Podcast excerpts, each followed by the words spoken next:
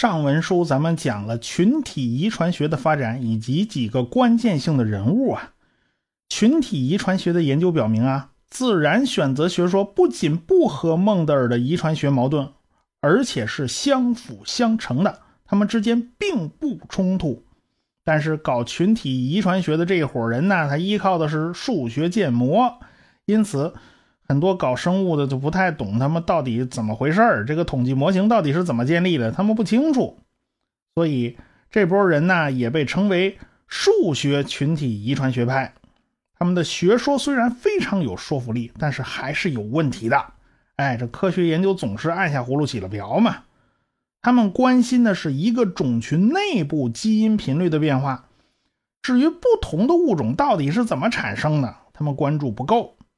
想要完成这个任务，那么就必须把系统分类学、古生物学、群体遗传学综合起来进行考虑。那这就不是一般人能搞得定的喽，因为跨学科的复合型人才总是比较少嘛。另外一派研究群体遗传学的人呢，就是所谓的生态遗传学派。这一波人主要是搞野外考察的，最初。就是从苏联那边发展起来的。这个苏联呢，它是从沙皇俄国继承下来的。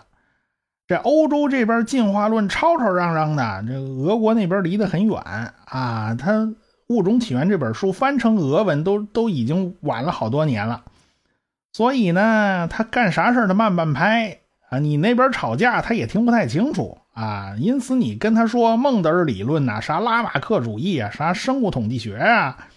俄国人一概蒙圈，所以这个俄国就比西欧慢半拍啊。但是到了苏联建立之初，他们还是高度重视科学研究的，环境那时候还比较宽松。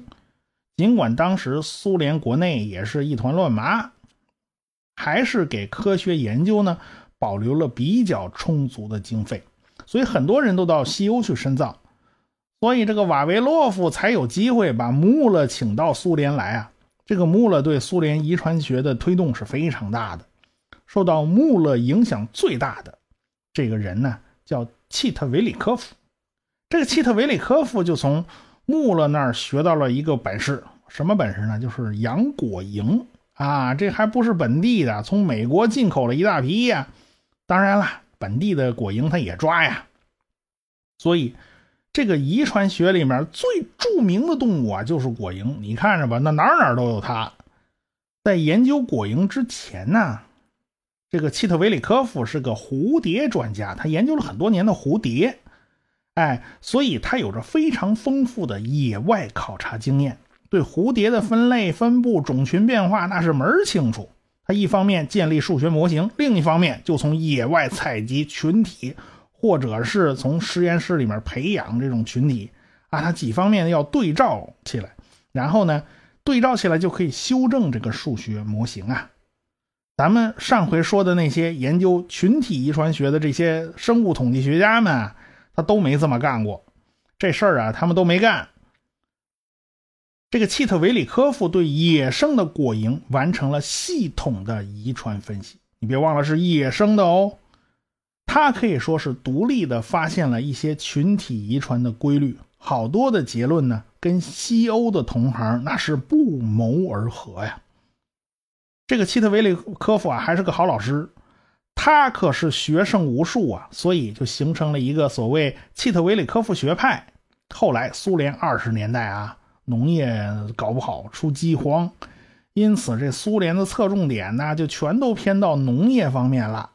啊，再后来就是李森科主义盛行啊，所以这个这个契特维里科夫呢，他也遭到打压，就被流放到了西伯利亚。苏联的这个遗传学啊，从此就一蹶不振。当然了，这个苏联的遗传学在墙墙内开花墙外香啊，它在别的地方还是有流传的。当年有一个跟着契特维里科夫学习过的。家伙很幸运，他跑出去了。他后来去研究瓢虫去了。啊，这一九二七年跑出来，到了摩尔根的实验室工作。此人叫做杜布赞斯基。哎，你别说，他乌克兰人，还是李森科的老乡啊。你说这老乡俩之间怎么差距就咋大呢？对不对？他把契特维里科夫学派的很多东西就带到了西方。杜布赞斯基是在摩尔根那儿工作嘛？那当然主要工作还是摆弄果蝇，但是他把俄罗斯的很多思想就带到了摩尔根的实验室。他强调啊，实验室里鼓捣出来的东西，你必须要放到大自然之中去检验。所以呢，他能够成为弥合。数学模型、实验室的观测结果以及野外观测结果的不二人选。一九三七年，那李森科正在苏联那儿折腾的乌烟瘴气呢。哎，这边他这个乌克兰老乡杜布赞斯基啊，就发表了《遗传学和物种起源》这本书。这可以说是达尔文物种起源之后最重要的一本关于进化的著作。在这部著作里边，这个杜布赞斯基先是介绍了群体遗传学家所做的数学研究，特别是莱特的研究。然后呢，他又总结了实验遗传学家对于遗传突变的研究。很重要的一条啊，咱们就是实验室里制造出来的那种突变的物种啊，在自然群体中也是存在的。啊，你像摩尔根那个实验室里面，那动辄就满清十大酷刑啊，折腾出一堆变异的品种。这些变变异的品种在自然界里面有没有？其实，在自然界里面也是有的。这样的话呢，就为自然选择提供了充足的原料。所以呢，杜布赞斯基就在理论上、实验上和观察上综合了自然选择学说。孟德尔遗传学对实验生物学家和野外的生物学家就产生了巨大的影响啊！人受这刺激啊，各个领域的生物学家都开始投身到进化论的研究中了。可以说到这儿呢，新达尔文主义这一脉思想就有了比较大的进展。还有一个大问题没解决呀！如果说群体遗传学解决了遗传的颗粒性，和连续变异之间的矛盾，那么别忘了，物种可是分离的，物种可是互相有隔离，它不它是不连续的。那这跟连续变异也是有矛盾的，这到底怎么回事呢？这个杜布赞斯基啊，就着手解决这个问题。有些事儿咱们不得不先说清楚啊，什么叫物种啊？折腾了半天啊，原来这个概念已经变得有问题了。过去啊，一个物种的认定主要靠外观啊，我看它是鸭子，它叫起来也像鸭子，那它就是鸭子。一帮博物学家那就是拿眼看呢，对不对？后来进一步发展，哦，光拿眼看外边还不行啊，还要看里边，那怎么办呢？那解剖呗，全给它剁了再说嘛。那现在在杜布赞斯基看来啊，你光靠这个是不行的。物种呢，就是相互能够交配繁衍的群体，哎，它们与其他群体是有生殖隔离的，哎，这才叫物种。那物种是怎么形成的呢？还是因为隔离的作用，比如说地理上的隔绝，哎，这就跟达尔文当年在加拉帕戈斯群岛观察到的现象是一样的，因为地理的隔绝呀。这基因它是没有办法交流的，慢慢慢慢的，两个种群之间啊，走向了两条不同的进化线路。因为进化啊，它是无方向性的嘛，是随机的呀，这个差异就变得越来越大。当这个差异达到了两个生物那两个群体啊出现生殖隔离的程度，哎，这时候这两群动物就彻底变成了两个物种。哎，这个杜布赞斯基就是这么解释的。另外一个做了很大贡献的人呢，就是美国人迈尔。这个迈尔是在南太平洋和新几内亚、所罗门群岛那一带，他做野外考察，他是搞鸟类研究的。后来就到了美国自然博物馆工作，主要搞的是鸟的分类。他一开始啊信奉拉马克主义，后来他看到杜布赞斯基的书，他就彻底把这拉马克主义给扔到九霄云外去了。他也得出结论呢。物种是自然界实实在在的存在，那毕竟啊，生殖隔离就是硬道理啊，那是硬邦邦的标准呢。哎，这是一个简单明了的概念。过去很多人认为什么物种不物种啊，那是人类为了自己研究方便生造出来的概念，就跟集邮一样啊。什么邮票跟什么邮票是一类呢？那你是不是一类，还不是你说了算吗？哎，过去从博物学传统来讲，的确有这可能啊。但现在看来啊，不是的，它是有硬标准的。这个迈尔认为啊，它不仅物种是渐渐形成的。就连种以上的这个大分类啊，它也是渐渐形成的。要知道啊，生物除了物种啊，它上面还有一大堆呢，什么门纲目科属嘛，是吧？这些大的分类都是怎么形成的呢？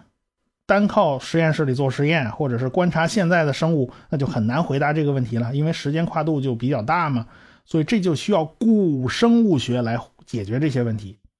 辛普森是美国自然博物馆的生物学家，也是分类学家呀。他主要关注的呢，就是脊椎动物的化石。这个辛普森就写了一本书，叫《进化的节奏与模式》。他把达尔文主义推广到了古生物学领域。他跟过去那些个古生物学家有一点不一样，他就搞出了一套定量分析的方法来分析过去的化石记录。在他看来啊。化石记录很明显是存在连续性的。达尔文主义能够很好的解释化石记录，古生物的大进化可以被视为是微进化的积累结果，而且像达尔文主义所预言的那样，啊，什么不具备方向性之类的，哎，都是能够体现出来的。所以呢，像杜布赞斯基啊、迈尔啊、辛普森呐。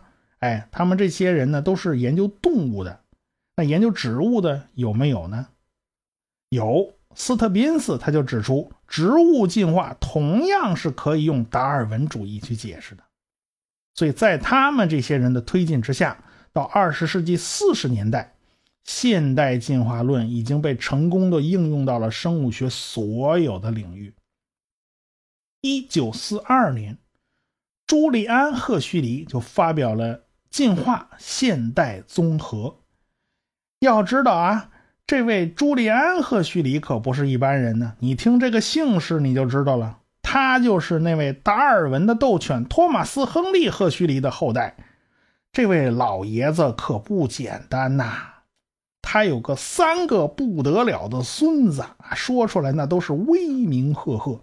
这个朱利安·赫胥黎那可不是一般人。他就是老赫胥黎的孙子之一，他是联合国教科文组织的首任领导人，他也是世界自然基金会的创始成员之一。正是因为他写的这本书叫《进化现代综合》，所以现代达尔文主义正式成型。现代达尔文主义都也就是新达尔文主义的第二次大升级呀。那赫胥黎家族不是有三个孙子比较出名吗？我们刚才讲了一个，那还剩下那俩呢？哎，有一位啊，继续了家庭的生物学传统啊，这是家学渊源嘛。他是一九六三年的诺贝尔生理和医学奖的得主，他叫安德鲁·赫胥黎。还有一位啊，哎，他就是个文科生了，他名字叫阿道斯·赫胥黎。他开始呢想学医，后来因为眼睛不好。就改行学学了文学，但是啊，这个生物学对他影响非常之大。写了一本非常出名的小说，叫《美丽新世界》，这是非常出名的三部反乌托邦小说之一啊。这三部书是扎米亚京的《我们》，乔治奥威尔的《一九八四》，还有就是赫胥黎的《美丽新世界》。《美丽新世界》这本书有机会大家去看看啊。你一看就知道，哎呀，那生物学的这种设定啊，非常有味道啊！毕竟生物学是人家赫胥黎家族的家学渊源嘛，对不对？咱们结束歪楼啊，那咱回到进化论。这个朱利安·赫胥黎综合了达尔文主义在各个领域的研究成果，所以这个现代达尔文主义啊，又被称为现代综合学说。一九四七年，在普林斯顿成立了遗传学、分类学、古生物学的共同问题委员会。哎，这名字就好长。组成这个委员会的三十个学术权威就代表着生物学的不同领域，但有一个共同的观点啊，那就是自然选择是一切适应性进化的机制。这是一九四七年的事儿，又过了十一年，到一九五九年，生物学界就开始纪念物种起源发表一百周年。同时，也是庆祝自然选择学说的全面胜利。达尔文这一脉的这个进化论一路走来啊，其实是在不断遭受质疑的。能从这一大堆的质疑声里面一路杀出来，可见生命力之顽强。这一路走来啊，也在不断的修正和调整。当然啦，很多。反对进化论的人呢，他并不知道现代综合进化论才是比较新的版本啊！毕竟咱们中学课本上讲达尔文讲的太多了，这耳朵都快磨出茧子来了。所以达尔文呢就变成一活靶子。哎，现在网上动辄就有人号称什么推翻达尔文，其实他们并不知道啊，很多达尔文旧版本的缺陷都已经被修补过了。现在版本的这个进化论呢，可不是达尔文最初的那个版本。起码你得把现代综合进化论的东西搞清楚才行啊。但是综合进化论呢，你想搞出来那会儿，那也是二十世纪中期的事儿啊。到现在也已经几十年过去了，有五十多年过去了。哎，它也是经历了各种各样的升级呀，也是经过各种各样的考验。仍然有一堆的问题没解决，这事儿还不算完呢。毕竟生物学的研究对象是非常复杂的大千世界，它不像物理学研究东西那么纯粹。哦，五十年代以后呢，综合进化论就进入了后综合时期。你看没有？这这还玩后综合时期啊？毕竟这个理论它是会不断发展的。综合进化论呢，它也会产生各种各样的学说，比如说有一波人马啊，就被称为强达尔文主义。强达尔文主义就是进一步扩大自然选择的适应范围啊，这强调进化的适应性和渐变性。当然啦，他他他对手也不客气啊，就管这种强达尔文主义叫极端达尔文主义。你看换了个词儿，它就不好听了，是吧？对手们自然而然就是要质疑自然选择学说的适用范围，你是不是超范围使用啦？啊，呃，他们强调生物进化的偶然性、跃变性、定向性，所以这两拨人吵架的肯定就没停过嘛。强达尔文主义关心的方向呢，是解释生物的复杂行为，复杂行为到底是从何而来的呢？特别是动物的利他行为到底是怎么来的？有些行为啊叫互惠利他，嗯，说白了就是互相帮助、共同进步嘛。今天我帮你，说不定将来你知恩图报啊，你会来帮我呀。所以这叫大家互利互惠，这种行为是很常见的。但严格讲起来，这不是一种真正的利他行为。用自然选择解释起来是很容易的，就没有什么麻烦。但是有些行为可就不是了啊，属于社会性的利他行为，特别是某些昆虫的行为，比如说蚂蚁之中的工蚁。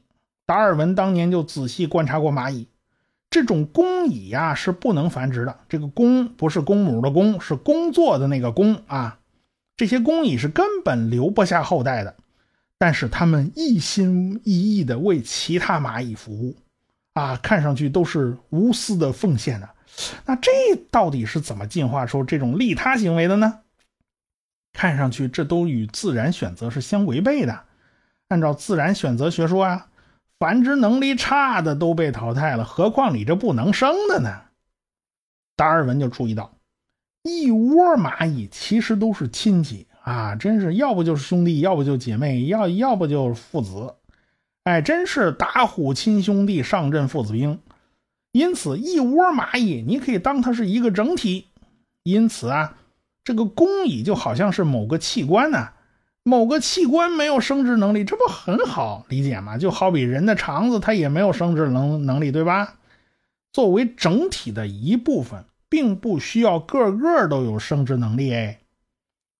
所以呢，综合进化论呢对这种集体选择啊，它不太关注。但是到了后综合时代，大家都开始关注这种集体选择。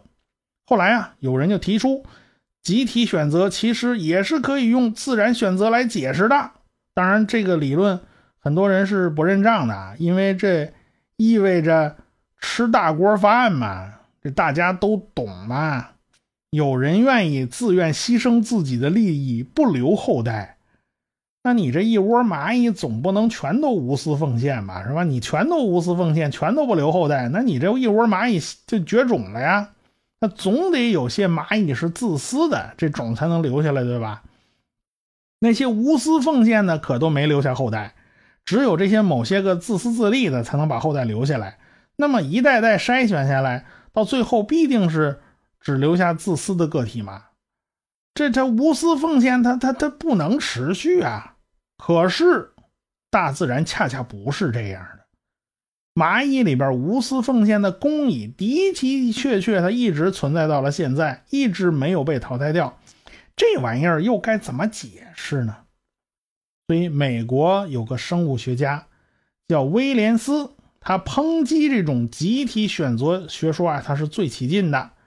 哎，他出版了一本书，叫《适应性与自然选择》。他提出一个观点啊，基因才是选择的目标，自然选择其实就是基因的竞争。最近呢，这个理论已经被弄得尽人皆知啊，它远远超出了生物学研究的领域。当然不是因为这个威廉斯写的这本《适应性与自然选择》呀，这本书太学术了。另一本书非常流行，那就是英国的一位科学家道金斯写了一本很畅销的书，叫《自私的基因》。那基因真是自私的吗？咱们下回再说。由广州 Loop Studio 路普映画独家冠名的科学声音《理性的力量》演讲会，将在二零一七年五月十三号下午三点在上海如期举行。具体地址请到我的微信公号中查询。Loop 是迎天文化旗下的一个美术视觉服务机构，他们的业务涵盖拍摄、美术指导、艺术公关、平面设计。他们致力于服务全球客户，用全球的资源让企业有深度、有广度、有态度。Loop 已经为 CK、LV、United、Nude、三宅一生等国际品牌完成过拍摄。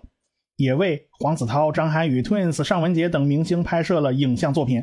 我在这儿对 Loop Studio 再次表示衷心的感谢。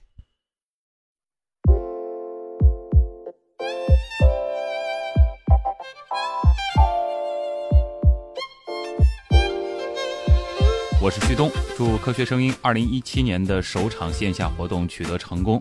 那么我也会到现场给你们助阵。大家好，我是田一苗，预祝二零一七年科学声音首次线下活动取得圆满成功，恭喜周老板！喜马拉雅的听众朋友，我是亚洲通信社社长徐金波，祝福科学声音二零一七年首场线下活动取得成功。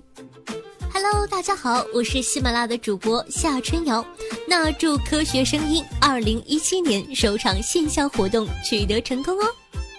各位朋友，大家好，我是谷歌，在这里我祝二零一七科学声音首场线下活动圆满成功，我在这儿给大家加油助威。我是科幻奥秘时间的主播蚊子嗡嗡，祝科学声音二零一七年首场线下活动取得成功。我是随口说美国的自由军，祝科学声音二零一七年首场线下活动取得成功。我是卓老板。我是吴金平，我是汪杰，我是旭东，我们是科学声音。